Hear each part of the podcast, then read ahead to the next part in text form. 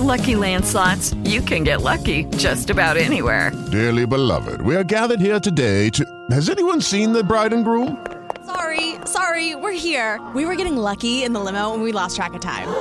No, Lucky Land Casino, with cash prizes that add up quicker than a guest registry. In that case, I pronounce you lucky.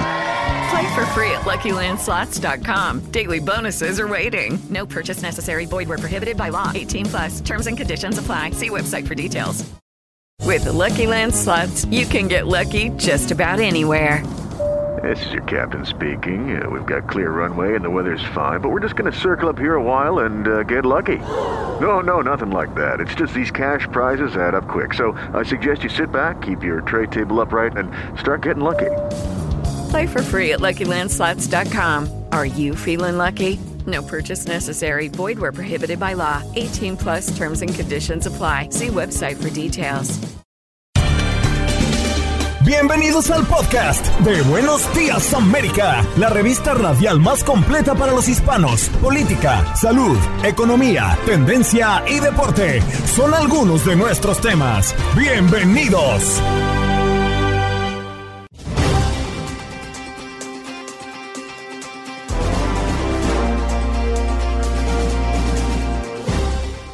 Buenos días, América de Costa a Costa, ¿cómo están? Yo soy Janet Vázquez, encantada de saludarlos en este podcast. Les tuvimos un programa súper especial este viernes 10 de febrero que no se lo pueden perder. Escúchenlo aquí en este podcast porque hablamos de la Casa Blanca, eh, de todo lo que ocurre allá en la Casa Blanca con el presidente Biden, eh, las reuniones, los temas importantes e interesantes, lo que pasa con China, por supuesto, en esta relación complicada y tensa que tiene con Estados Unidos, la reunión eh, con Lula da Silva, también con los gobernadores y mucho más. Eso nos lo presenta Pedro Rojas, corresponsal de Univisión en la Casa Blanca. También tuvimos un enlace hasta Chile, porque las cosas están complicadas. La situación es muy crítica con los incendios que afectan a ese país desde hace más de una semana. Platicamos con Néstor Aburto, periodista, director de contenidos en Radio Bio Bio en Santiago y nos habló sobre lo que se sabe de los incendios, si son o no provocados y cómo están actuando las autoridades, además de las afectaciones que han tenido en ese país. También platicamos con Claudia Ramos, periodista de Univisión, que nos llevó información interesante sobre Arizona y pues las ciudades, la zona metropolitana de eh, Phoenix, en donde eh, se va a llevar a cabo este Super Bowl 2023 este domingo. Así que platicamos de eso. También Romina Casteni nos llevó detalles de lo que será el show de medio tiempo del Super Bowl con la cantante Rihanna, una artista muy completa que nos va a presentar este show de medio tiempo. Así que detalles bien interesantes, ustedes no se lo pueden perder. Esto es el podcast de Buenos Días América. ¿Qué pasó? Las noticias relevantes. Las historias destacadas. El resumen de lo más importante. Estos son los titulares. Del rescate a la recuperación se desvanecen las esperanzas de encontrar a más supervivientes del terremoto en Turquía y Siria. Los familiares se enfrentan a una terrible realidad. Es poco probable que vuelvan a encontrarse con sus seres queridos desaparecidos al tiempo que ven cómo los trabajadores empiezan a pasar del rescate a la recuperación de cuerpos. Y es que ya la cifra oficial este viernes de personas fallecidas tras estos terremotos en Turquía y Siria pues ya van por arriba de los 21 mil. Y en más información, eh, Azúcar, Celia Cruz, la reina de la salsa, será la primera artista latina en aparecer en una moneda en los Estados Unidos. El ícono de la música latina, quien falleció en 2003, será homenajeada en 2024. Su efigie aparecerá en una moneda de 25 centavos. Un grupo de 222 presos políticos que se encontraban encarcelados en Nicaragua por el régimen de Daniel Ortega fueron liberados y enviados a Estados Unidos. Se trata de una de las mayores liberaciones de prisioneros en las que haya participado Estados Unidos. Algunos de ellos fueron aspirantes a la presidencia de Nicaragua y en su camino hacia la candidatura arrestados por diversos motivos, calificados por organizaciones de derechos humanos como una farsa judicial. Otros fueron manifestantes en las masivas protestas contra el régimen En 2018. Además, en más eh, noticias, eh, le decimos que hayan eh, embarazada a una menor desaparecida de más de un año. Los servicios de protección de menores trasladaron a la chica de 14 años a un hospital, donde se descubrió que estaba embarazada. Tenía miedo de perder a su bebé, dijo el oficial del US Marshal que dirigió la operación policial. La madre biológica de la niña podría afrontar cargos de secuestro parental.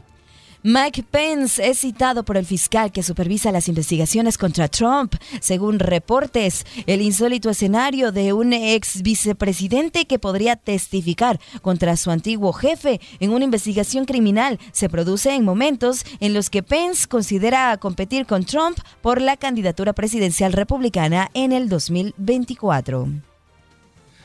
Desde que vino el presidente no paran de volar helicópteros en el penal. Y como ven los salvadoreños, eh, la megacárcel de Bukele, que construyó a metros de sus casas, no tienen asfalto ni estructuras de concreto reforzado, no hay cámaras ni luces que rompan la noche, pero sí hay prisioneros que llevan mucho más tiempo que la nueva cárcel. Los habitantes de la zona comentan.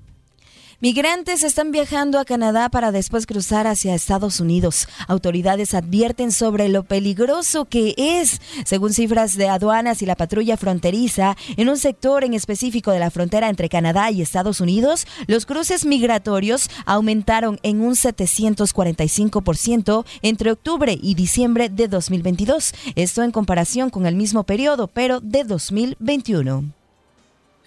Y en más información, los presentadores de noticias ficticios, la desinformación de verdad. Un presentador de noticias con pelo oscuro perfectamente peinado y con barba incipiente destacaba en un video considerado vergonzoso por la falta de acción de Estados Unidos contra la violencia armada. Y es que todas este tipo de noticias fueron fabricados por una inteligencia artificial.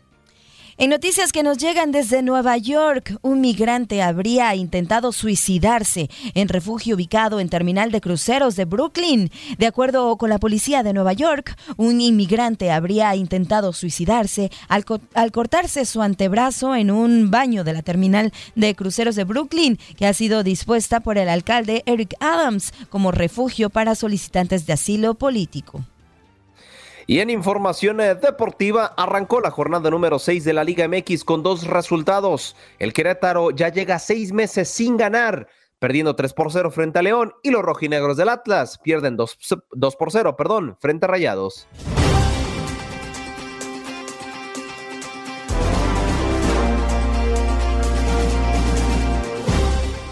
Pero vámonos inmediatamente con nuestro querido amigo Pedro Rojas. Él es periodista de Univisión desde la Casa Blanca y nos tiene mucha información porque siempre pasan muchas cosas, muchas noticias y mucha información allá en la Casa Blanca, pero hoy especialmente tienen una visita. ¿Cómo estás, Pedro? Buenos días. Muy buenos días. Bueno, de hecho hay dos visitas. Por un lado es la visita de todos los gobernadores del estado, del país, que vienen a la reunión de invierno con el presidente y la vicepresidente. Mañana habrá un baile especial en la Casa Blanca para todos ellos. Pero al mediodía, un poco pasado las horas mediodía, va a estar el presidente de Brasil, el nuevo reelecto presidente de Brasil, Lula da Silva, va a estar llegando a la Casa Blanca junto a su esposa. Todo esto ocurre en medio de un escenario bastante, bastante controvertido en la política brasilera. Recordemos los incidentes del 8 de enero en el ataque al Palacio Presidencial en Brasilia. Los opositores a Lula intentaron tomar el gobierno mientras Bolsonaro, el expresidente, estaba acá en Florida. También ocurre en medio de la llegada de una ah, embarcación de la naval iraní a, puertos de Brasil, supuestamente para, apartar, para parquearse en ese lugar. Estados Unidos le ha pedido a Brasil que tenga mucha cautela en dejar entrar una, una, embarcación de la Marina iraní al puerto justamente de Río de Janeiro. Esto ocurriría y generaría aún más conflictividad en la región. Sabemos que Estados Unidos tiene una guerra diplomática férrea con Irán en muchas partes del mundo, así que definitivamente esta, esta llegada de Lula da Silva a la Casa Blanca va a estar cargada de muchas exigencias y de algunas peticiones por parte de la Casa Blanca para que Lula pueda estar más cercano a esta Casa Blanca. Sí, por supuesto, ahí estaremos al pendiente entonces de lo que suceda este viernes. Y bueno, eh, Pedro, una semana eh, con mucho, muy movidita, con mucha información y sobre todo porque pues esta semana fue el discurso, el, mensaje, el Estado de la Unión. ¿Qué, ¿Qué, reacciones ha habido desde la Casa Blanca luego de eh, pues este mensaje que dio por su segundo año el presidente? Bueno, varias cosas. Este fue un mensaje que por un lado estuvo cargado de abucheos y de gritos de parte de los republicanos. Por otro lado vimos a, un Joe Biden bastante energético a pesar de ser el presidente con más edad en la historia de Estados Unidos, 80 años de edad. Pero vimos a un Joe Biden combativo que respondió directamente a estos republicanos que le abuchaban, que le gritaban. Muchos republicanos consideran que muchas de las afirmaciones de Biden fueron falsas, no hubo realmente uh, sustento. Lo cierto es que para juicio de algunos críticos y expertos en esto de la historia política de este país, uh, el Biden se mostró muy energético y podría ser una antesala al lanzamiento de su campaña por la reelección para el año 2024 en los próximos días. Ahora, es innegable que a principios de semana salió también una encuesta de varias cadenas de noticias locales en Estados Unidos que indicaban que los estadounidenses en general quieren un cambio de liderazgo, quieren una persona más joven frente al gobierno, quieren una persona que sea de otra generación. Y eso plantea dificultades para Biden, también para Trump si desea llegar a la Casa Blanca de nuevo. Definitivamente eh, está Biden en una situación bastante complicada y además más de un 60% considera que Biden no ha hecho suficiente para lograr eh, hacer eh, algún cambio significativo en sus dos años ya de gobierno. Así que definitivamente ah, es una situación bastante complicada, pero ya lo hemos visto en los últimos dos días. Biden fue a Wisconsin, ayer estuvo en Florida y en los próximos días tanto él como la vicepresidenta, su esposa ah, y muchos miembros del gabinete estarán viajando durante, por todo el país tratando de promover esta agenda política de Biden con la idea de capitalizar lo que, lo que han logrado hasta el momento y tratar de persuadir a esos votantes indecisos. Ahora, ¿Cuándo será el lanzamiento de la campaña de reelección de Biden? Podría ocurrir en los próximos días o quizás a mediados de marzo. Bueno, sí, ahí eh, estaremos también, por supuesto, al pendiente. y Pedro, el tema de la reforma migratoria, adiós, se le dice prácticamente adiós a la reforma migratoria, o tú cómo lo viste, porque creo que en su mensaje por ahí eh, nos quedamos con esa impresión, eh, que faltó algo para que fuera pues más firme con este tema migratorio. El gran problema de Biden es que Biden no tiene una mayoría en la Casa de Representantes y los republicanos están negados a aprobar cualquier reforma migratoria hasta que no se consolide una seguridad en la frontera, es decir, que se impida el paso masivo de inmigrantes. Eso no ha ocurrido y por eso Biden no sabía que el, promover o el exigir la aprobación de una reforma migratoria no es viable. incluso él habló de la frontera, pero dijo, si estamos de acuerdo en la seguridad fronteriza, apóyeme con recursos para eso.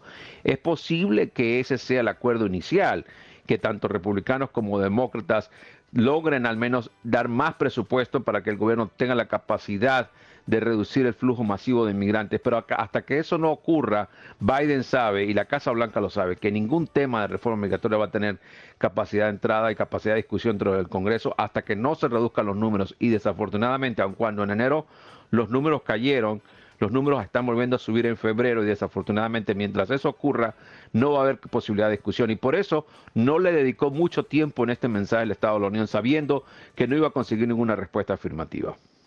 Y sobre el tema de China, Pedro, eh, ¿Qué más se ha dicho? Porque, bueno, pues ahí están los detalles que se dieron a conocer de este globo China eh, espía y, qué, cómo se está preparando Estados Unidos para confrontar a China luego de eh, esto que vimos. Bueno, ayer ya hubo un voto unánime de los dos partidos en la Casa de Representantes de rechazo a China por la violación al espacio aéreo estadounidense.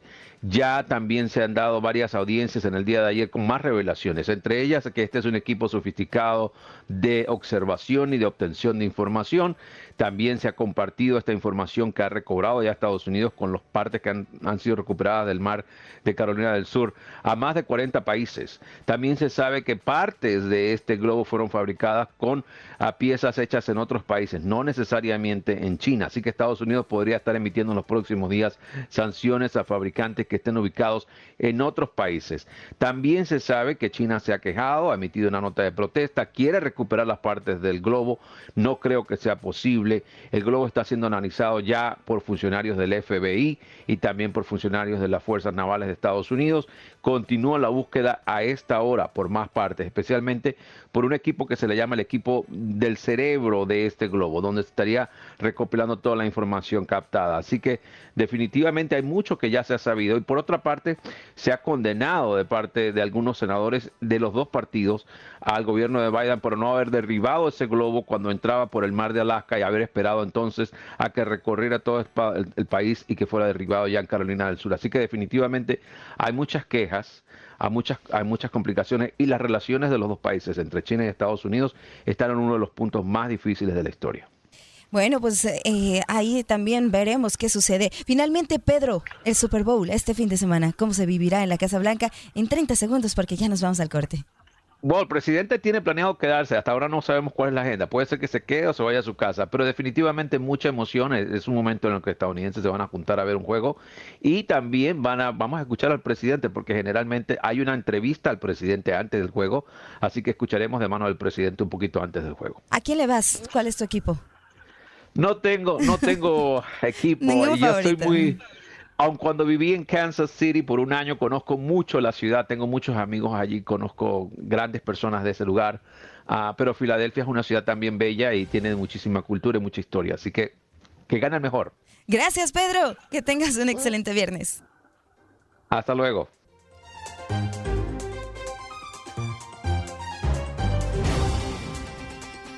Y nos vamos inmediatamente hasta eh, Chile. Allá se encuentra eh, Néstor que nos va a platicar de lo que está ocurriendo en este país con eh, una ola de eh, de incendios que está azotando ya tiene más de una semana y la verdad es que las cosas se han puesto complicadas. Más de una semana de combate de incendios se están cuadriplicando y el gobierno ha decretado un toque de queda. Saludo a Néstor Aburto, periodista, director de contenidos en radio Bio Bio en Santiago. Néstor, ¿qué tal? ¿Cómo estás? Buenos días.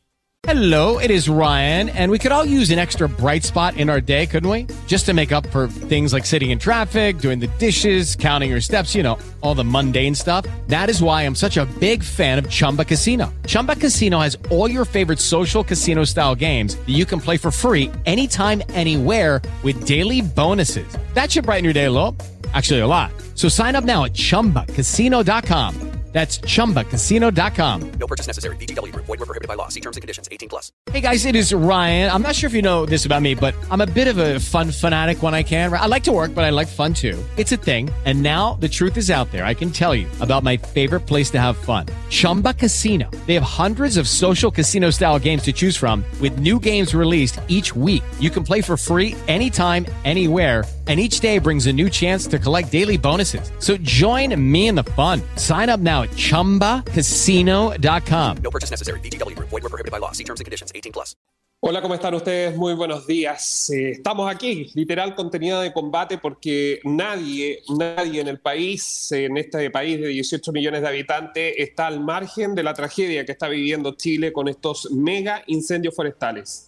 ¿Qué sabemos de, estos incendios? ¿Qué se sabe? ¿Son provocados? ¿Con qué fin?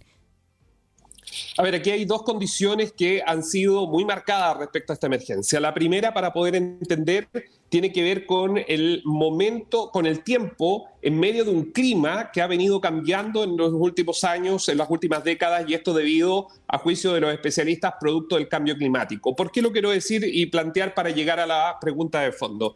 Las condiciones en Chile desde hace varias décadas ha venido variando. El desierto se acerca hacia los valles centrales, es decir, se desertifica la tierra, pero por otro lado las temperaturas que normalmente en Chile eran de 30 grados, 32 grados, hoy día cumplen récords históricos de 41, 42 grados en el Valle Central. A eso tenemos que agregar la humedad relativa del aire, que es absolutamente baja. Estamos hablando con una humedad relativa del aire que apenas bordea al 20% y bajo al 20%, en un país en que en tiempos normales la humedad relativa del aire es cercana al 60%. Esto para que ustedes hagan una idea de cuál es el impacto climático que ha tenido Chile en el cambio de su clima y, por cierto, el tiempo en el día a día.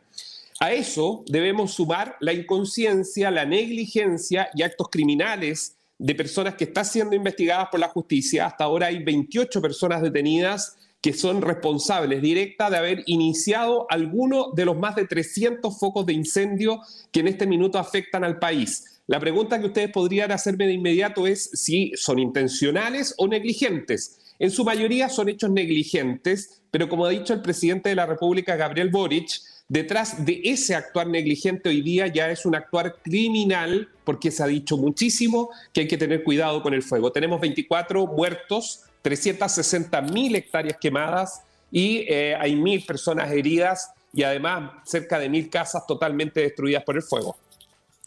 Néstor, como siempre es un placer saludarte, darte la bienvenida a tu programa Buenos Días América y me gustaría eh, preguntarte algo poco, un poquito más relacionado. Sabemos que Chile tiene una gran capacidad de, lidiar con ese tipo de desastres, principalmente con terremotos, pero ahora es el caso de los eh, incendios.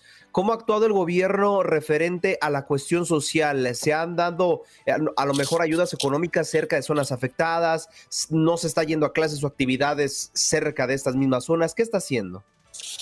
A ver, el gobierno del presidente Gabriel Boric eh, ha tenido distintas etapas en esta emergencia. Al inicio hubo un cuestionamiento por la demora en cómo el gobierno atendió la emergencia, sabiendo, teniendo antecedentes meteorológicos que indicaban que la condición de los 40 grados con 20 nudos de viento y 20% de humedad era y ha sido en California, en Estados Unidos, en Australia, en Oceanía y obviamente en Chile el año 2017 era la mezcla perfecta para reventar con incendios forestales. Se le ha cuestionado no haber adelantado ello. Dicho eso, luego de esos cuestionamientos, hoy día tenemos un gobierno que está totalmente desplegado, con secretarios de Estado nominados por el presidente para hacerse cargo de la coordinación región por región. Y sobre la cuestión social, el lunes parten la entrega de, son cerca, en dólares serían cerca de 1.300 dólares por familia que han perdido sus viviendas como primer approach de ayuda social. A eso se suma todo lo demás. Eh, ayuda en alimentación, bonos de ropa, incentivos también para construir algún tipo de vivienda de emergencia mientras dura este proceso. Eh, a ver, yo creo que el, el Estado ha estado en su capacidad y con su experiencia acumulada a raíz de todos los desastres, ustedes lo recordarán, el terremoto del año 2010, muy fuerte, el segundo más grande del mundo, eh, sabe de esto. Y yo creo que esa, esa experiencia acumulada costó que se viera, pero cuando ya se vio, apareció y empezó a llenar cada uno de los espacios dentro del lugar de la tragedia. Néstor, la situación es verdaderamente crítica. Ya ha llegado incluso ayuda internacional y nos comentas tú que las autoridades pues están ahí con todo tratando de combatir estos incendios, pero eh, ¿qué podemos esperar? ¿Cuáles son las estimaciones? ¿Cuándo se va a poder eh, pues a combatir el fuego realmente y, y, que pues bueno pues se puedan recuperar ahí Chile después de esta situación verdaderamente grave. Mira, eh, esa pregunta se la hemos hecho a todos los especialistas. Las condiciones para poder eh, tener el control de estos incendios, la única forma es que cambie el tiempo. Es decir, que las temperaturas de entregua que bajen, eh, que estén bajo los 30 grados y que tengamos una humedad relativa del aire que no supere, o sea, que, que tenga como rango entre 30 al 80%. Ese sería el escenario ideal para responder tu pregunta. Hace una semana que están los incendios y todos los días aparecen más incendios, o sea, partimos con 86 focos y hoy día estamos en más de 301, incluso podría ser 329 según los cálculos que nosotros en Radio Bio tenemos. Eh, dicho eso, solo es una condición de tiempo. Acá se ha recibido ayuda de muchísimos países. Hay brigadas españolas, portuguesas, mexicanas, brasileñas, peruanas, bolivianas, argentinas, paraguayas, en fin. Estados Unidos ha donado dinero a las cuentas fiscales para que se pueda con eso comprar eh, todo lo que se necesita. Pero no se logra el control porque la única forma, aseguran los especialistas, es que cambien las condiciones del tiempo. Meteorología se ha vuelto clave para esta emergencia y eso podría ocurrir, Janet, eh, durante la próxima semana o al menos este fin de semana, algo de precipitaciones en la zona sur. Ahorita hay aumento de humedad. creo que... Sí. creo que la consecuencia de estos eh, incendios podrían traer factura. Más o menos en qué aspectos sociales, económicos, crees que pase factura este tipo de incendios? A ver, aquí hay una, es una buena pregunta la que tú me haces, porque hay una destrucción, para quienes nos están escuchando en todo el mundo, aquí hay una destrucción de, em, de puestos, a ver, de ¿quiénes son los afectados? Esa es la pregunta de fondo. ¿Quiénes son los afectados de estos incendios? Son pequeños agricultores. Son pequeños agricultores que en sus chacras cultivan desde tomates en este tiempo, sandías, melón, todo lo de la época estival, ¿no es cierto? Recuerden que esta parte del hemisferio está en verano. Todo eso es lo que ellos cultivan, además de sus pequeños animales, sus pequeñas granjas, con sus cerdos, eh, con sus pequeñas vacas, bueno, todo eso se quemó. Entonces son zonas productivas. Eh, en, cantidad de casas, pareciera no ser muchas, mil casas, es una enormidad, yo lo sé, pero pareciera no ser tantas. Pero cuando uno va al detalle, no es solo la casa, sino que son sus zonas productivas. Entonces el rezago productivo que se está generando producto de este incendio o de estos incendios, porque son hartos, es brutal. A tu pregunta, va a haber un trabajo enorme que realizar, no solo de las autoridades políticas, sino también del área empresarial, en ir en apoyo de estos sectores, que son sectores que ya estaban deprimidos, pero que con todo esto van su depresión va a ser aún más compleja, mucho más dura, y esperamos que esto eh, pueda tener alguna salida, porque no se trata de reconstruir una casa, sino que también es la zona productiva. Néstor, finalmente preguntarte cómo va a actuar la justicia con estas personas detenidas que por negligencia o por eh, de manera intencional pues han sido los causantes de que siga creciendo esta situación, estos incendios? Mira, hasta ahora el Ministerio Público, que es la Fiscalía Nacional, ha liderado las investigaciones, se ha instruido persecutores especiales a través de una brigada que está conformada por la Policía Militarizada Chilena, que es Carabineros de Chile, a través de sus secciones de laboratorios de criminalísticas para poder hacer y situar a cada uno de estos personajes que fueron detenidos realmente en el lugar de los hechos, realmente relacionado con cada uno de estos, de estos incendios. Aquí hay actuar negligente desde una mujer que quiso quemar un chaleco que tenía eh, polillas y no halló nada mejor que tomar el chaleco, dejar hacer un hoyo en la tierra, prenderle fuego con benzina y se le escapó el fuego en dirección hacia un bosque contiguo a la casa y en cosa de minutos ya se había transformado en un mega incendio forestal. Eso es lo que estamos hablando. Y hay otros también que están siendo investigados por haber sido encontrados con bidones de parafina en medio de bosques de empresas eh, transnacionales, empresas forestales, donde tienen sus plantaciones de pino eucaliptos para la celulosa y que tendrían relación directa con encender ese fuego. Entonces son dos variables que existen con tipificaciones que son también distintas, pero el delito de incendio en Chile es castigado con penas altas debido a los ataques terroristas del radicalismo mapuche en la zona sur que ha ido modificando la tabla de eh, la tabla penal, en definitiva, de castigo penal para las personas. Vamos a ver, ante tu pregunta, qué es, se han dado 180 días de investigación en casi, en casi todas estas detenciones y ahí vamos a saber cuál va a ser la conclusión de los tribunales menores y mayores respecto a esto. Néstor, muchísimas gracias por habernos compartido. Viene en tiempos eh, de humedad, esperemos que las cosas mejoren y desde acá te mandamos un abrazo, un saludo para toda tu gente en Chile. Ojalá que pronto las cosas mejoren. Muchas gracias a ustedes también por la preocupación respecto a esta real tragedia que está viviendo esta parte de Sudamérica. Néstor Aburto, periodista, director de contenidos en Radio Bio Bio en Santiago. Gracias por compartirnos esta información.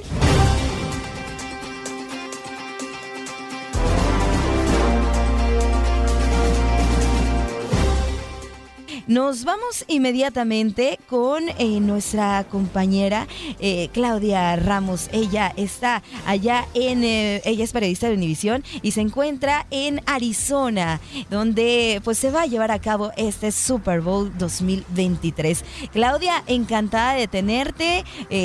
allá son las son las 7 de no, las 7 de la mañana, las 7 de la mañana con 6 minutos por allá. ¿Cómo estás? Buenos días. ¿Y cómo están ya preparándose para recibir a tanta gente que se va a dar cita para este supertazón el domingo? Pues muy buenos días a ustedes allá hasta Miami. Sí, de hecho aquí son las 7 con 6, bien lo mencionabas. Todo muy bien, los preparativos pues ya comenzaron desde hace varios meses. Toda esta semana hemos visto toda esa actividad. Les cuento que para este evento, que es uno de los más grandes en el mundo, reconocido mundialmente, pues se anticipa la llegada de un millón de personas. Así que se podrán imaginar que hoy comienza el caos aquí en Phoenix, Arizona, o bueno, en los alrededores, porque en realidad el Super Bowl se llevará a cabo en Glendale, Arizona, que queda a unas 20 millas del área principal central de Phoenix. Pero pues el ambiente bastante animoso en estos momentos, en estos últimos días, muchas personas ya pues desde luego emocionadas por todo lo que sucederá este fin de semana, principalmente el domingo, ¿no? Cuando anticipamos ese gran partido entre los Chiefs y los Eagles de Filadelfia. Pero pues por ahora los preparativos marchan muy en orden y muy tranquilos por ahora. Claudia, como siempre es un gusto saludarte y darte la bienvenida a este programa Buenos Días América. Preguntarte ahora sí que lo que mucha gente piensa y lo que mucha gente cree. ¿Cómo está el ambiente? ¿Cómo está la ciudad? ¿Sí se ve más movimiento? ¿Se ven más extranjeros o incluso se ven más gente, más personas, perdón, los estados? ¿Cómo está la atmósfera?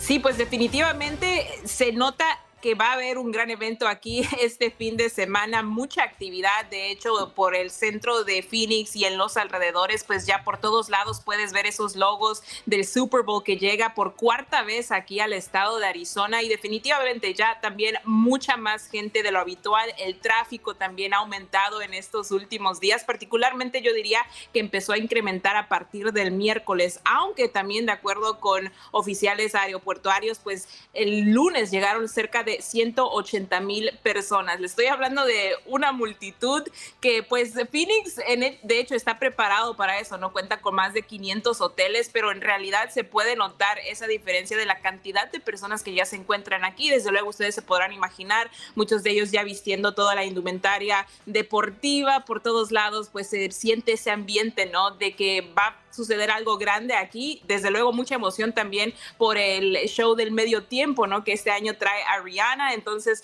por todos lados, donde quiera que vayas, restaurantes, bares o cualquier sitio, museo de aquí de la zona, todos están hablando de lo mismo, el Super Bowl de este domingo. Te escucho emocionada, Claudia. Por ahí se te nota, se te nota la emoción, se te puede ver y escuchar. Platícanos un poco más de, la ciudad. Eh, ¿Qué podemos encontrar en Phoenix? Y bueno, Glendale, que está a unas cuantas millas, prácticamente colindante ahí con Phoenix. Entonces, toda esta fiesta se va a vivir pues prácticamente en, estas dos ciudades, ¿no? Eh, pero ¿qué, ¿qué, nos presentan? ¿Qué traen atractivo? ¿Qué tienen interesante? ¿Qué tienen diferente y especial que lo hacen ser eh, pues estas ciudades especiales de Arizona? Pues definitivamente empezaría por presumirles que aquí el clima todo el año ronda aproximadamente entre los 70 y 80 grados, así que estamos hablando de que actualmente es invierno. El día de ayer ya sentíamos esas cálidas temperaturas, se anticipa que este fin de semana sea muy agradable, entonces para empezar, eso es una gran ventaja para la zona metropolitana de Phoenix, ¿no? la calidad de, pues, del aire también bastante buena, pero el clima principalmente que es bastante cálido. Pero en general también te diría que la zona metropolitana de Phoenix en realidad pues tiene mucha diversidad en cuanto a negocios, comida, restaurantes, también actividades que pueden ser muy pues relajantes para las personas. Además estamos muy cerca de otras regiones aquí en el estado de Arizona, como Sedona, que solamente queda una hora y media donde las personas pueden ir a disfrutar del senderismo, pero en realidad en la zona metropolitana de Phoenix, pues también le queda muy cerca a las personas todo lo que son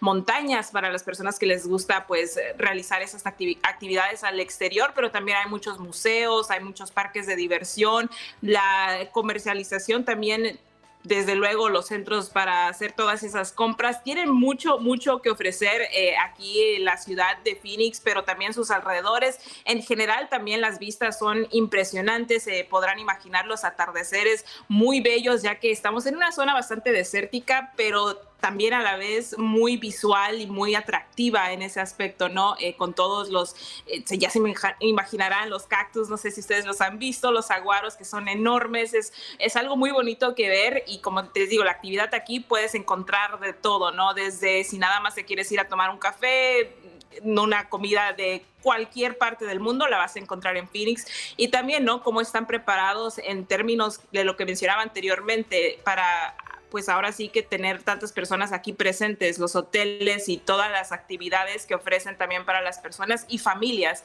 en particular. Eh, es, es bastante rico en muchos aspectos eh, toda esta zona y región de Arizona. Y Claudia, importantísimo, eh, supongamos que yo hoy tomo mi vuelo a Phoenix para ver el Super Bowl. ¿Qué medios de transporte van a estar habilitados? ¿Cuáles no? ¿Y cuáles son mejores tomar? Sí, definitivamente, pues se diría que aquí el transporte público es bastante accesible. Tienen, por ejemplo, el tranvía también, por supuesto, y desde luego lo que más utilizan las personas, el servicio del Uber o también Lyft, que es bastante vasto aquí en la zona metropolitana de Phoenix. Estamos hablando de miles y miles de conductores. Aparte, pues también ahorita están ofreciendo todos estos servicios gratuitos para algunas personas. Tienen ciertos códigos, también hay taxis, hay autobuses buses que te pueden llevar directamente desde luego a los hoteles o más cerca de Glendale, como les mencionaba anteriormente, que sí queda aproximadamente unas 20 millas del aeropuerto principal, pero en realidad por el transporte público nada que, de qué preocuparse más que tal vez aguantar un poco eh, en el tráfico que como les mencionaba también anteriormente ya bastante actividad pues en estas vías eh, aquí en todo en toda la zona porque ya mucha gente está por acá.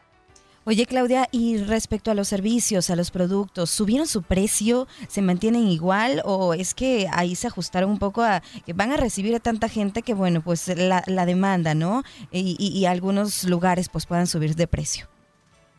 Sí, bueno, de hecho, eso sí es una de las cuestiones que tal vez, especialmente si muchas personas esperaron para el último minuto, sí van a encontrar precios bastante elevados. Estamos hablando de que un cuarto de hotel ahorita mismo lo encuentras por noche alrededor de 300, 900 dólares, un poco más cercano, pero en términos de comida u otros servicios se mantienen relativamente accesibles, eh, pues en lo mejor de lo posible, ¿no? También tenemos que entender que estamos viviendo una situación económica a nivel nacional un poco compleja en estos últimos años, pero yo diría que todo se ha mantenido bastante accesible para que el público pueda disfrutar de todas las actividades. Te hablaba de todo lo que también se realiza aquí en el centro de Houston, que son bastante eh, pues pequeños festivales, carnavales para que las personas también vayan disfrutando si no pudieron pues conseguir esos boletos para el partido que son o están a un precio bastante bajo para las familias también principalmente porque hay muchas actividades para los niños, por ejemplo. Entonces yo diría que aunque los precios sí te vas a gastar un buen dinero, también son bastante accesibles si no tienes, eh, digamos, suficiente presupuesto para algo mayor como un boleto que al Super Bowl que te cuesta el más barato, que de hecho todavía hay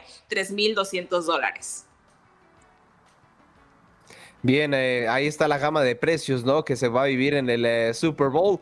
Y bueno, una pregunta rapidísima también referente a lo que será el próximo Super Tazón. También, ¿Qué le espera en impacto a la ciudad para después de, del, máximo evento? ¿Qué espera para el lunes? ¿Se va a parar actividades o el, mismo domingo ya se cierran algunos negocios o algunas circulaciones? ¿Cómo estará el asunto?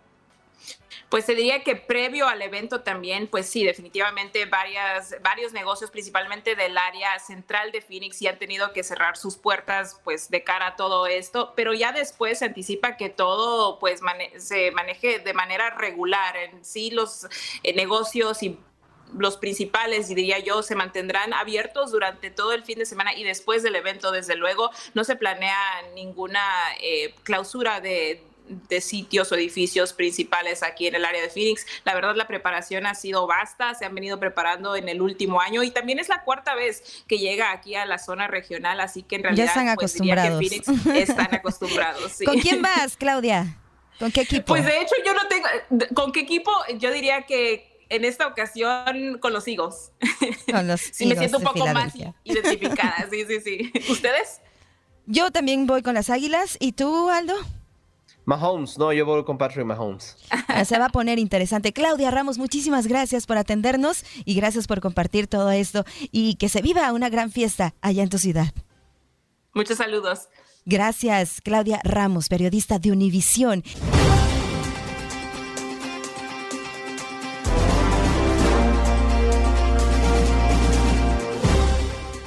Me encanta tenerlos, me encanta saludarlos y más porque es viernes. Pero ya estamos también en la recta final de este su programa Buenos Días América. Pero aún tenemos más y en este momento saludamos con muchísimo gusto a Angie Sandoval. Ella nos va a presentar lo que se espera para este domingo 12 de febrero en Aquí y Ahora. Una historia bien interesante, La vida en pausa. Angie, buenos días. ¿De qué se trata?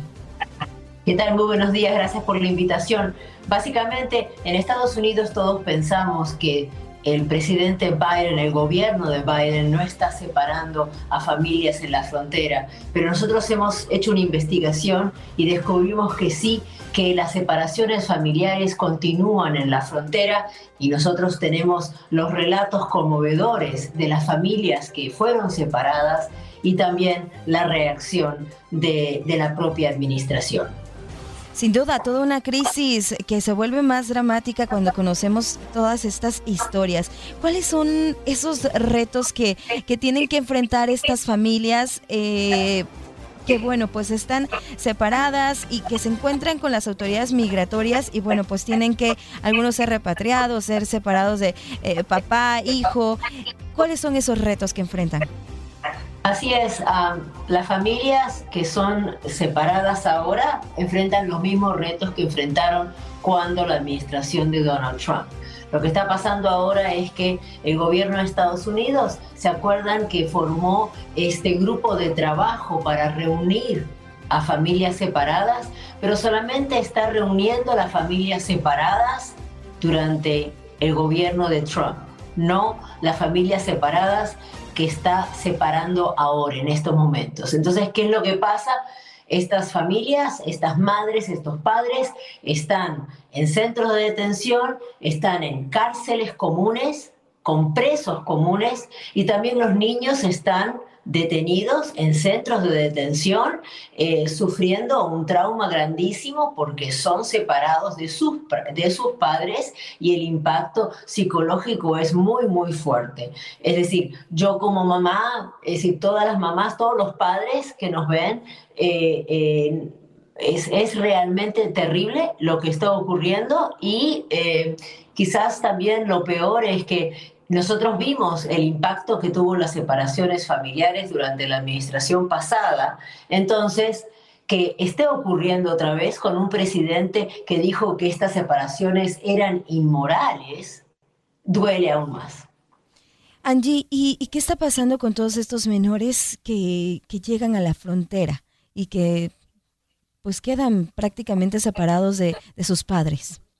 Básicamente lo que está ocurriendo es los separan, los procesan. En muchos casos los padres no pueden ni, ni despedirse de sus hijos, eh, los padres no saben dónde los van a llevar a sus hijos y entonces van de un centro de detención a otro hasta que pueden encontrar algún familiar en Estados Unidos para eh, entregarlos.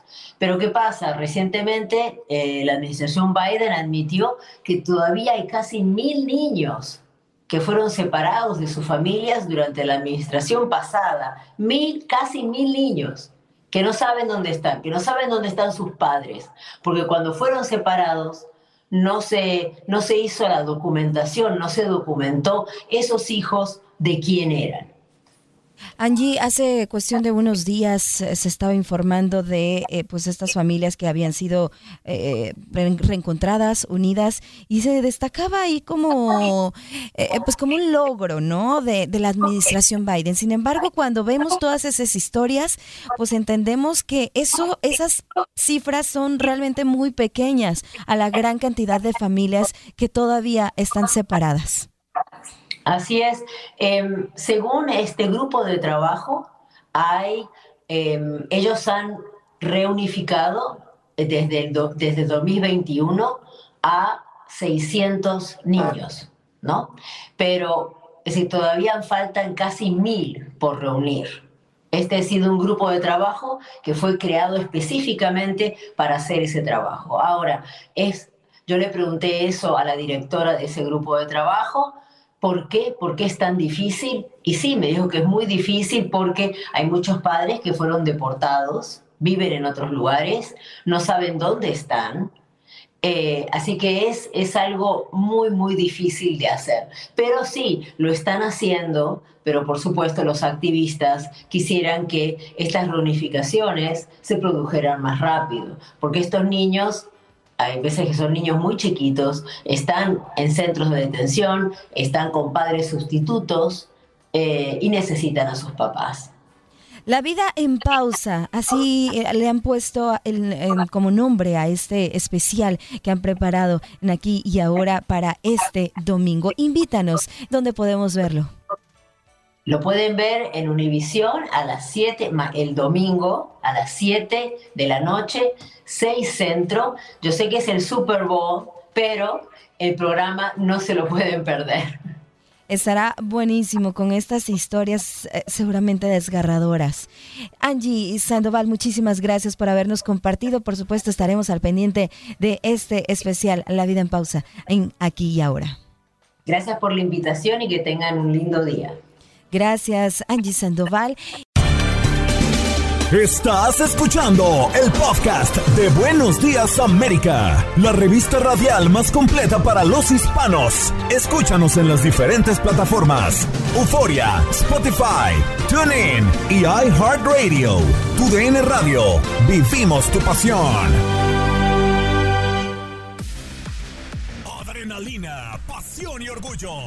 Por ser campeones. En Buenos Días, América. Contacto Deportivo.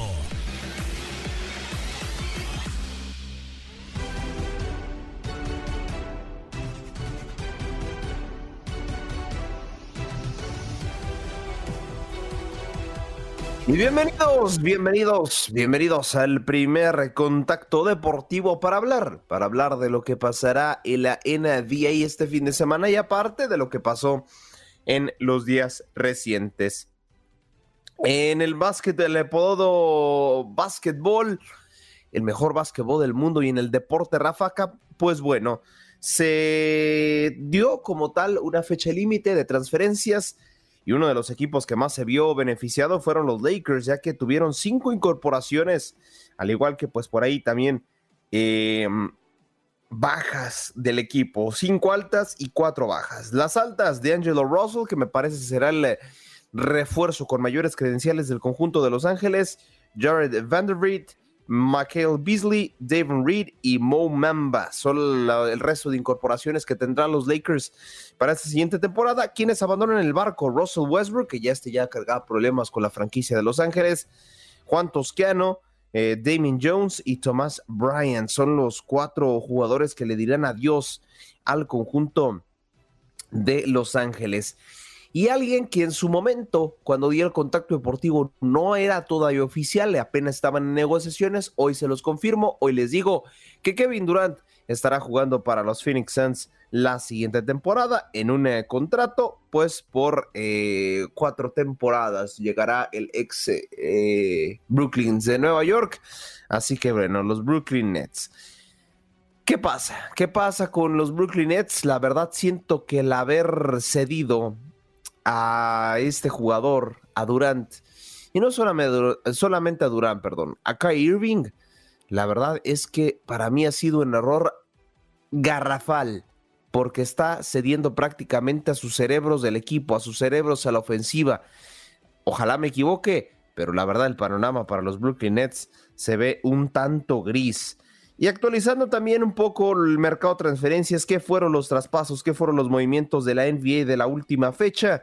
Déjenme les actualizo, porque febrero 9 fue la última fecha para hacer términos. Ahora sí, les voy a reportar cuáles fueron los cambios más destacados dentro de la NBA. Y es que mm, varios jugadores le están diciendo adiós a varias franquicias que alguna vez fueron su hogar. Ahora sí. Los Bucks eh, aumentaron a Crowder, a su equipo, por un contrato de tres años. Los Lakers cambiaron a Beverly, por ya comentado Bamba. Los Warriors también cambiaron a Wiseman eh, a los Pistons por este no lo cambiaron por un jugador, sino por un pick del draft de la NF, de la NBA, perdón. Los Clippers y Highland, pues se estarán eh, intercambiando este jugador hacia los Nuggets. Los Warriors eh, van a eh, traer de regreso a Peyton segundo. Ahora también eh, de los Sixers a los Blazers. También Richardson se fue de los Pelicans a los Spurs. Y también por ahí los Grizzlies, Rockets y Clippers también eh, agregaron tres picks de la NBA debido a que se dieron algunos jugadores. Los Nuggets también eh, con Bryant de los Lakers. Llegó, no, no Kobe Bryant, ojalá. Este es otro canterano. Y además también eh, por ahí Poelt llegará a los Raptors de Toronto. Finalmente, los Celtics compran a Muscala del Thunder, al igual que Beasley se irá a los Phoenix Suns por parte de este Oklahoma City Thunder. Finalmente, los Hawks se llevan a Kamishki de los Rockets y también Billy se va al conjunto de los Clippers. Ahí están los movimientos por parte de la NBA de cara a esta nueva temporada que sigue en desarrollo y sigue dando de qué hablar, principalmente algunos jugadores haciendo historia y algunos otros queriendo hacer historias nuevas. Para hablar de lo que está pasando a lo largo y ancho del planeta deportivo, porque sí, estamos preparados, listísimos para pues llevarles todas las emociones dentro de lo que viene siendo la serie del Pacífico. ¿Qué pasó? ¿Qué pasó en la serie del Pacífico? ¿Quiénes avanzaron? ¿Quiénes no avanzaron? ¿Ya tenemos final o no tenemos final? A ver, vamos a actualizarles todo lo que acontece en dicha serie. Y es que me duele con todo el corazón decirles que nada más y nada menos George, si me puedes apoyar con las golondrinas, si tienes por ahí las golondrinas, ¿eh? si no, no te preocupes. México termina por perder frente a la República Dominicana. En estos momentos doy gracias a Dios que no aposté nada con el doctor Mejía porque así me iba a ir. 8 a 3, 8 a 3 termina el marcador eh, final. Eh, bueno, la República Dominicana se impone, ¿no? Con categoría al conjunto de México. Oye, México, ¿cómo se le complicaron los rivales del Caribe en esta serie, en esta serie de la misma, ¿no? Perdió frente a Curazao, perdió frente a Puerto Rico en la última jornada y ahora pierde frente a República Dominicana. O sea, a México de verdad, ¿cómo le está costando? Pues eh, por ahí ganarle a los equipos caribeños. Y del otro lado, del otro lado, Colombia se enfrentaba a Venezuela. ¿Cuál fue este resultado? Felicidades a todos nuestros amigos venezolanos porque sí, su vino tinto está clasificada a la gran final de la Serie del Caribe. Se va a definir el mejor, así es. Ahí está, aquí vale. El mejor eh, equipo de la Serie del Caribe se definirá el día de hoy. Será la gran final del Serie del Caribe. Hoy termina prácticamente a la una de la, a la una de la tarde, perdón, con 30 minutos. Se jugará Colombia frente a México. Ojo por ahí, eh, por el tercer lugar. Y ya más tardecito, a las 6 con 30 tiempo del este, República Dominicana hará lo propio frente a Venezuela.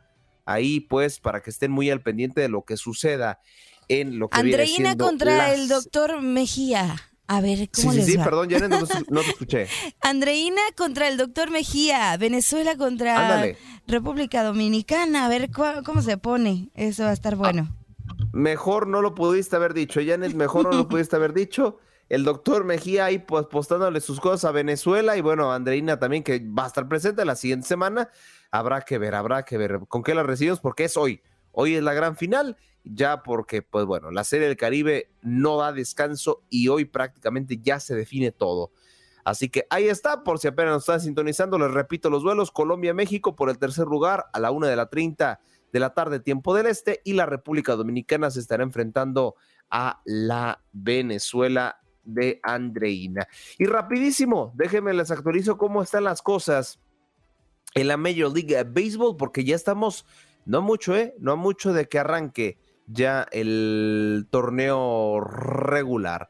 Y es que los padres le firman una extensión de contrato, ajá, ahorita les digo a quién, hasta los 42 años, ¿eh? Hasta los 42 años le renuevan contrato a uno de los jugadores, pues bueno, al parecer más constantes de este conjunto de los padres. Estamos hablando de Yu Davrish, que prácticamente eh, se extenderá su contrato hasta el 2028 por, ojo, eh, 108 millones de dólares. Son seis años más para este jugador.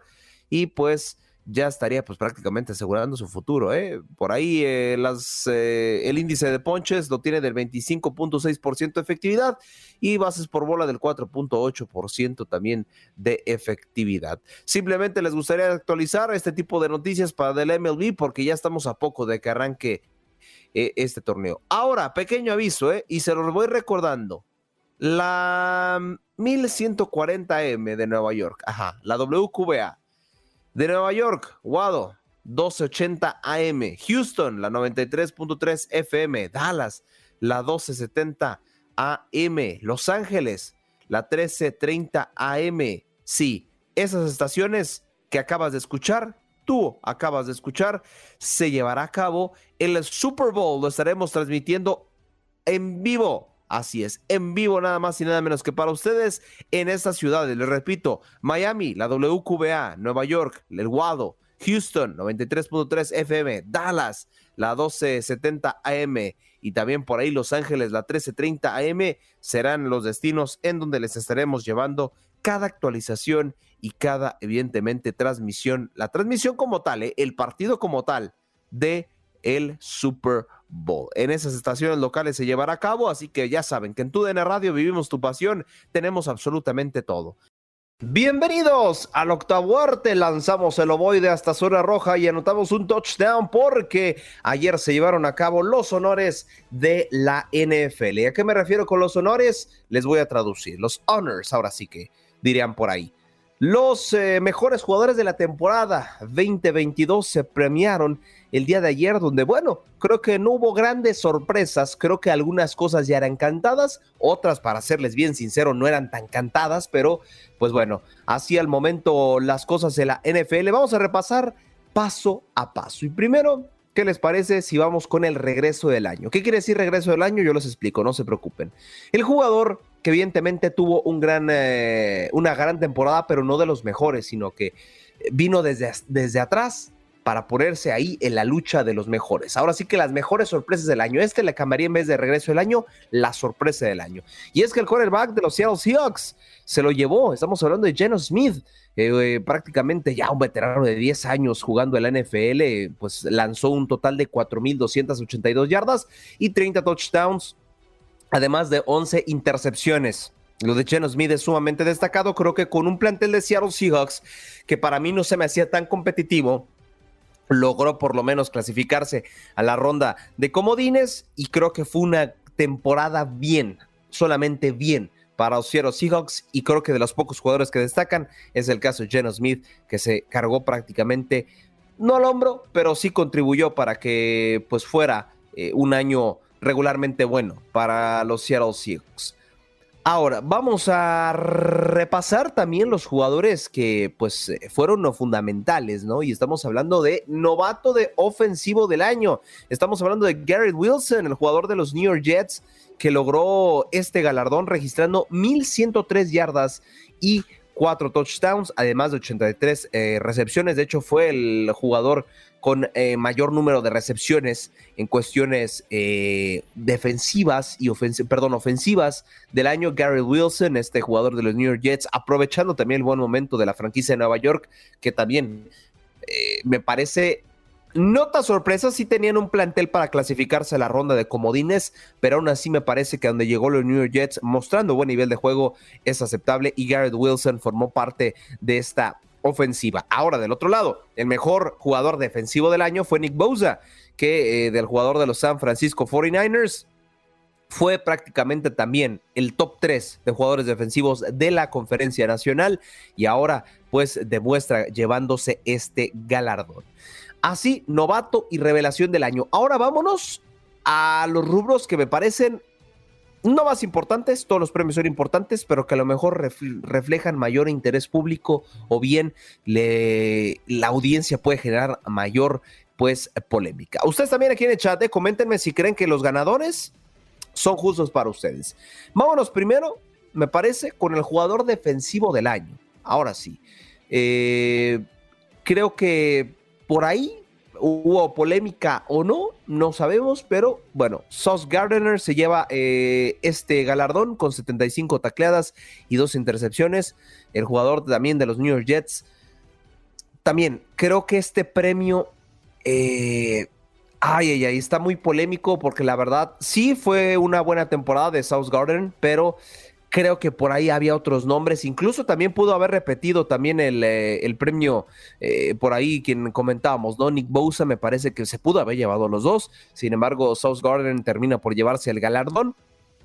Eh, para mí, a lo mejor no son números tan sorprendentes como para haber sido galardonado, pero así lo decidió el comité de la NFL. Ahora, el jugador ofensivo del año, este también a lo mejor generó polémica, pues por ahí a lo mejor un MVP se pudo haber colado de este lado, pero Justin Jefferson eh, fue el jugador de los Minnesota Vikings quien se lleva este premio, 128 recepciones, 1809 yardas y 8 touchdowns. Por ahí veía en Twitter y a través de diferentes redes sociales que a lo mejor no era el favorito, para mí sí lo era, eh, pero bueno, el jugador también de los Minnesota Vikings, que también, ¿por qué a lo mejor no, no lo consideran favorito para haber llevado este galardón? Porque sinceramente creo que pudo haber dado más, porque los Minnesota Vikings para mí fue uno de los fracasos de esta temporada, tenían un gran plantel, tuvieron una gran temporada para por lo menos haber llegado a su final de conferencia. Sin embargo, los números lo respaldan y este es un premio individual, no colectivo. Vámonos a los dos mejores premios que para mí son los que más llaman la atención. Brian Dabo,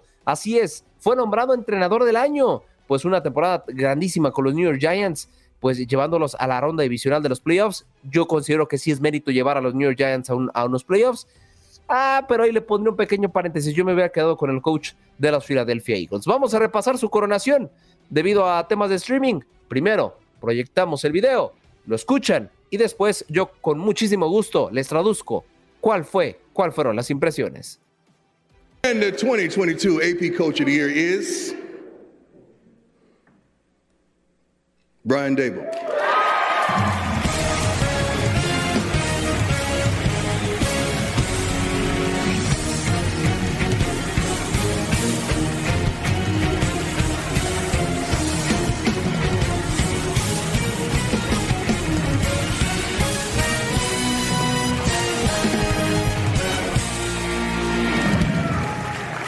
Yeah, what an honor this is to be standing in front of you guys tonight. Uh, it's awesome.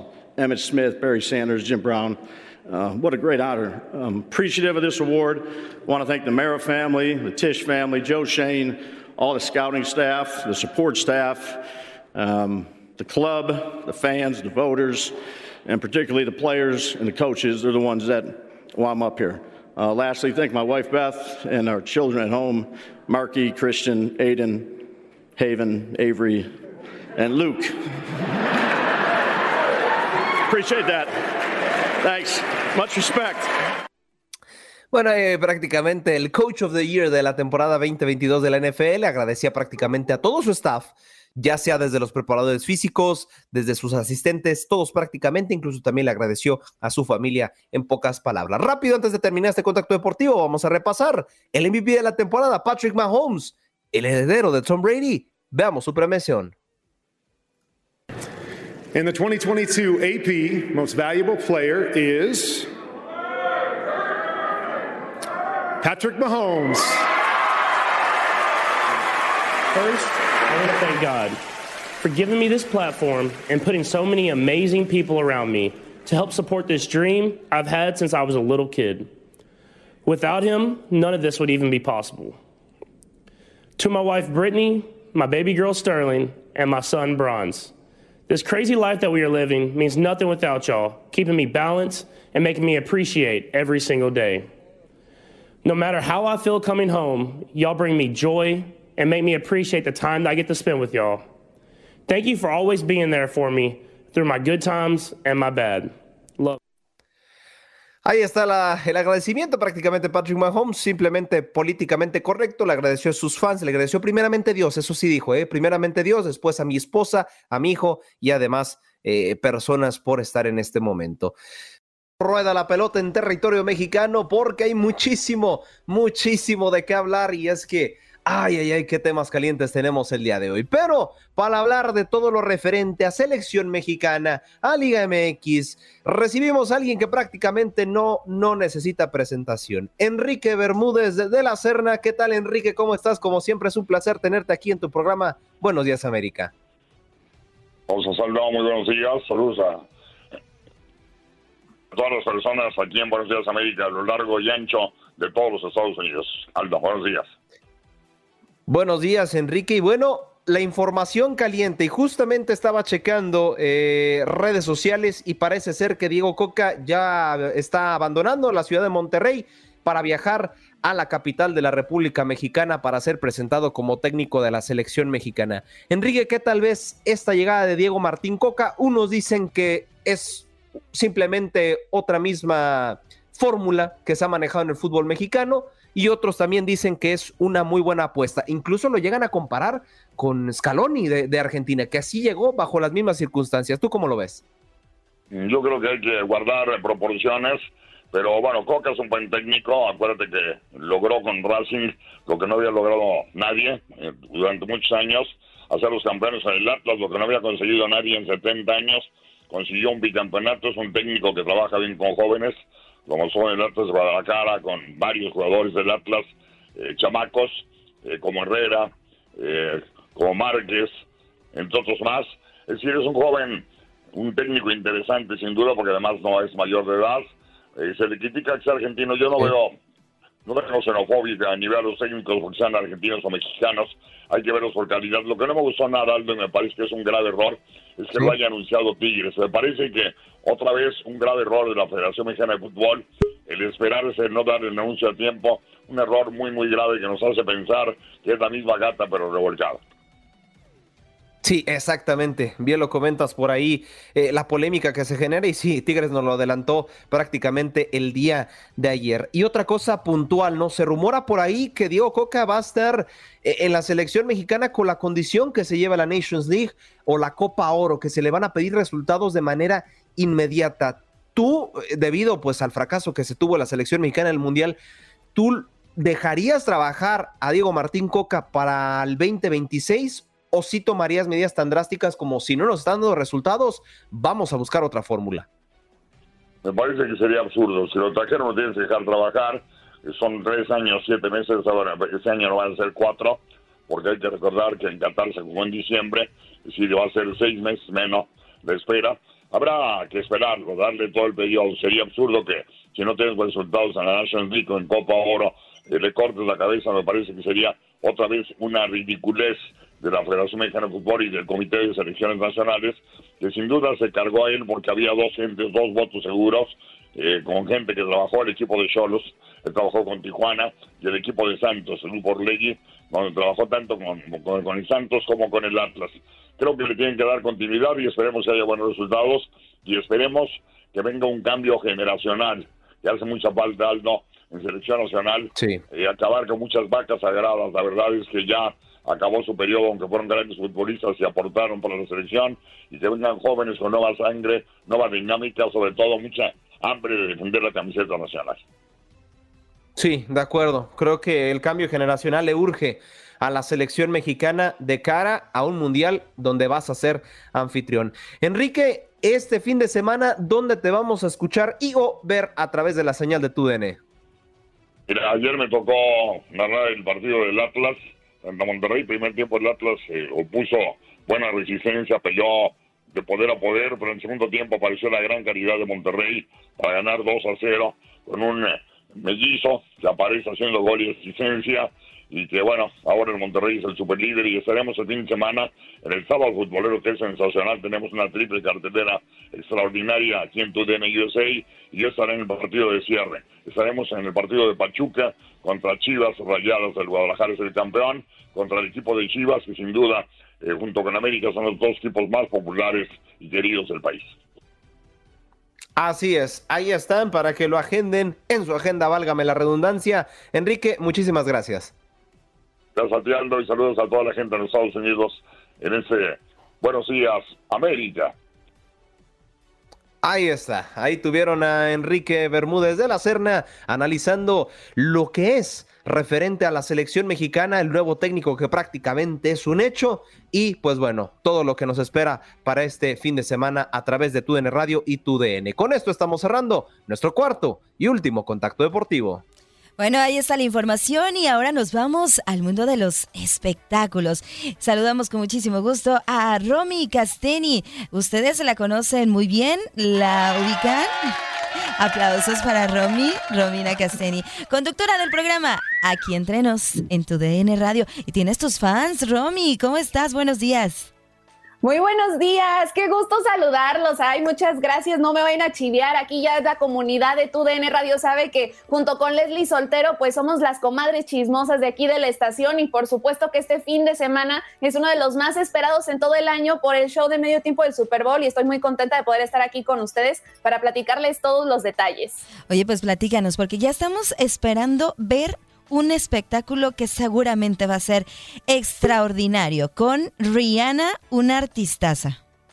Exactamente, Janet. La verdad que hay mucha expectativa. Sabemos que Rihanna pues es su gran regreso a los escenarios y hay mucha expectativa acorde a lo que vamos a poder ver, porque sabemos que han sido varios años en los que no ha lanzado música nueva, hasta a finales del 2022 cuando nos sorprendió con una canción que forma parte de la banda sonora de Wakanda Forever, fue cuando pudimos volver a escuchar algo nuevo de ella. Entonces, este show de medio tiempo, claro que llama la atención porque sin duda va a ser como un homenaje a sus 17 años de carrera. El día de ayer Rihanna dio la conferencia de prensa que ya se volvió tradición a tan solo unos días del show de medio tiempo y fue bastante interesante verla porque, bueno, ha vivido toda una etapa después de haber construido su carrera musical, ella decidió enfocarse en el mundo de la moda, creando todo un imperio, pero esto no la detuvo para de volver a pensar en cómo regresar a la música. También se convirtió en mamá, entonces con todo este punch que trae, que dice que la maternidad le dio, pues fueron las fuerzas para decirles a los del Super Bowl, a la NFL, venga, sí hago el show de medio tiempo y ayer en esta conferencia de prensa compartía parte de los retos a los que se ha enfrentado, que sin duda es poder resumir sus 17 años de carrera en 13 minutos que dura este show de medio tiempo, pero dice que está bastante emocionada, que ha sido todo un esfuerzo que ha hecho con todo su equipo de trabajo, que no le importa si le dicen que es mandona, que ella está en cada detalle porque quiere que sea un gran espectáculo y aunque no nos compartió pues obviamente cuál va a ser el set list oficial. Hay muchas predicciones de que vamos a poder escuchar sus éxitos como Don't Stop the Music, Where Have You Been, Diamonds Stay. También nos han dado como una, unas probaditas a través de los adelantos que ha lanzado el nuevo patrocinador de esta este, de, este momento musical que antes corría a cargo de una refresquera y ahora es parte de este, una marca pues que tiene que ver con la música y la tecnología, con tal de no decir aquí cuál es la manzanita, la manzanita musical le vamos a poner así. Entonces, la manzanita mordida. Ándale, la manzanita mordida, pues claro que da mucha expectativa de también las colaboraciones que podríamos ver en este escenario. A lo mejor un Jay-Z o un Drake podrían aparecer junto con ella, incluso una Shakira, que es lo que desean sus fans. Oye, ¿será, ¿será Shakira? Por ahí, por ahí como que dijeron y trascendió que iba a estar Shakira eh, como sorpresa, pero pues quién sabe, todo puede pasar, ¿no? Exactamente, Janet, todo puede pasar. Oye, Romy, y, y, e importantísimo, los shows de medio tiempo del Super Bowl del 2020, supongamos de esta nueva década hasta ahorita 2023, Rihanna se perfila para ser el mejor de estos últimos Super Bowls, porque, a ver, recordemos que The Weeknd, sumamente criticado. También eh, Snoop Dogg, Dr. Dre, también fueron sumamente criticados el año pasado. Por ahí creo que J. Lo y Shakira hicieron un, un buen rendimiento desde mi punto de vista. ¿Cómo crees que Rihanna le vaya este año? Justamente creo que, bueno, ahorita de los que van, el primer lugar se lo lleva Shakira y Jennifer López también por el mensaje tan poderoso que enviaron sobre la comunidad latina, ¿no? Y ahora con Rihanna también hay que destacar que va a ser ella el poder femenino, pero también va a demostrar todo lo que son sus raíces caribeñas, todo lo que es Barbados, el poder mandarles un mensaje a su comunidad, a darle visibilidad y decir, así como yo pude, ustedes también pueden, ¿no? O sea, va a ser como todo este mensaje de que sí se pueden cumplir los sueños. Entonces, creo que con ese concepto y con todo el catálogo musical de Rihanna, sí se va a posicionar entre los favoritos y yo creo que sí va a estar reñido entre que pueda superar o no el de Shakira y Jennifer López. Bien, pues. Ese es mi pronóstico. Esperemos que así sea y que lo disfrutemos muchísimo, porque Rihanna seguro tiene mucho, mucho que ofrecernos, siendo una de las eh, pues mejores cantantes de toda la historia, según la revista Rolling Stone en el puesto 68. Gracias, Romy. Gracias por acompañarnos en nuestro podcast. Buenos días América. Y recuerda que también puedes seguirnos en nuestras redes sociales. Buenos días AM en Facebook y en Instagram. Arroba Buenos días América. AM. Nos escuchamos en la próxima.